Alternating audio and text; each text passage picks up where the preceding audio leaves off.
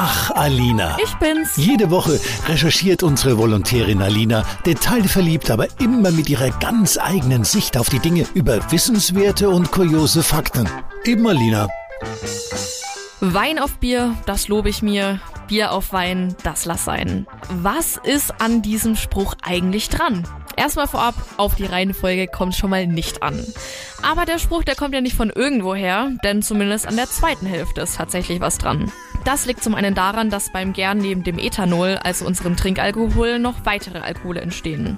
Und weil die eben bei jedem Getränk anders sind und zusätzlich abgebaut werden müssen, vermindert sich dabei unsere Herzleistung und das Gehirn wird mit zu wenig Sauerstoff versorgt. Die Folge ist dann eben der altbekannte Kater. Eine weitere Erklärung ist aber, dass wenn wir zum Beispiel nur beim Bier bleiben, uns der Geschmack dann irgendwann langweilt und wir das Bier daher eher einfach mal stehen lassen. Also vielleicht sollte man jetzt am Vatertag auch doch vielleicht nur beim Bier bleiben, dann ist die Arbeit am Freitag auch noch viel leichter und ich habe auch noch was gelernt, was mir ewig im Kopf bleiben wird, anstatt dem Ort, an dem ich den Bollerwagen abgestellt habe.